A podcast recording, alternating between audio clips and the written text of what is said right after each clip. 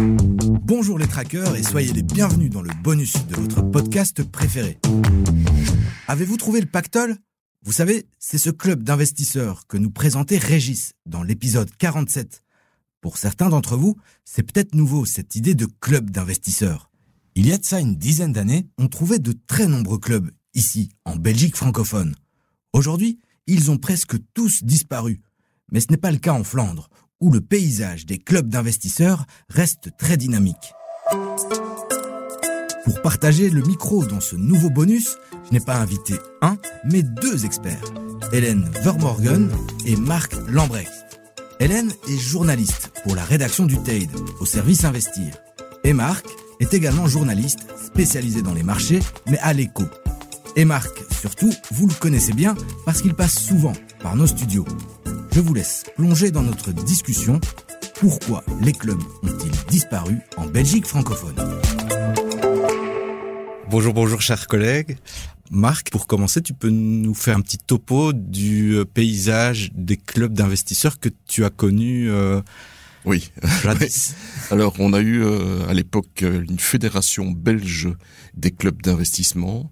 On a eu une association européenne des investisseurs belges qui était basée à Bruxelles mais qui se voulait européenne. Puis on a eu Investa. tout ça a disparu malheureusement. On a eu la fédération flamande, la VFB, euh, qui est très puissante, qui avait lancé une antenne francophone, mais ça n'a pas duré longtemps parce que ça n'a pas eu de succès, malheureusement. Donc voilà, le paysage est un peu désertique parce qu'il n'y a plus de fédération qui rassemble les clubs, contrairement à la Flandre. Et est-ce qu'il n'y a pas une autre raison? Parce que dans les trackers, les premiers que j'avais réalisés, j'avais été surpris de voir que des clubs existaient dans les universités mais pas après l'université. Pourquoi est-ce que, selon toi, les jeunes sont moins intéressés par euh, la vie en club euh, mais je pense qu'il y a eu des, oui, il y a des initiatives un peu partout. Il y a des clubs euh, à Bruxelles, à Liège, à Charleroi. Donc il y a de l'activité, mais c'est sûr qu'il y a moins de dynamisme par rapport à la Flandre, malheureusement. Alors Hélène, oui. Euh, journaliste au euh, ici à Mediafine, on a la chance de pas avoir de mur entre euh, la rédaction du TEID, la rédaction de l'Echo, la rédaction de Beleger et la rédaction de l'investisseur, ce qui nous permet, nous suiveurs des marchés, d'avoir une vue sur toute la Belgique. Euh, Marc vient de dire que la fédération flamande était très puissante. Est-ce que c'est un constat que toi tu fais? Oui, tout à fait. Comme Marc le dit, euh, le VFB, Vlaamse Fédération voor Beleggers, a été un moteur très important pour les clubs euh, d'investisseurs en Flandre. Donc, c'est euh, voilà, ils regroupent euh, les investisseurs particuliers et ils organisent des points de rencontre dans chaque province en Flandre. Ce sont des trefpunten. Et ja, divers clubs en sont issus vraiment parce que ce sont des échanges, des rencontres entre des petits euh, investisseurs de tous les âges. Et de là, il y avait euh, une vraie culture euh, de club. Mais nous aussi, en Flandre, on constate que c'est en forte diminution ces dernières années. Et je soupçonne un peu que les, les, les investisseurs trouvent leur chemin via Facebook et des réseaux sociaux pour se grouper, pour, pour échanger des idées, plutôt que lors des, des soirées club clairement, nous on le voit dans notre groupe Facebook, les trackers de l'écho, bah, déjà rien que sur les avis, il y a déjà beaucoup de choses qui s'échangent et qu'on ne va plus chercher. Alors ce qu'on voit aussi, comme on organise parfois des événements en commun, comme euh, Finance Avenue, on voit que euh, les clubs flamands viennent euh, presque en car ou affrètent des trains pour venir.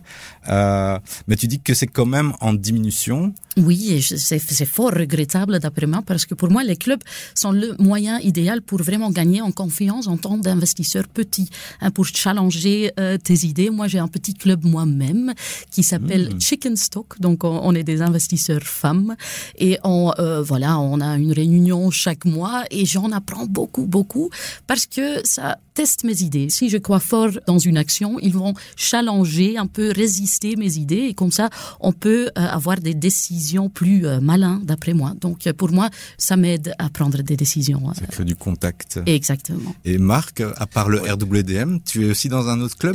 Non, non, non, non, non, je suis pas dans un club, mais je pense que les, les réseaux sociaux ont effectivement modifié la donne pour les jeunes.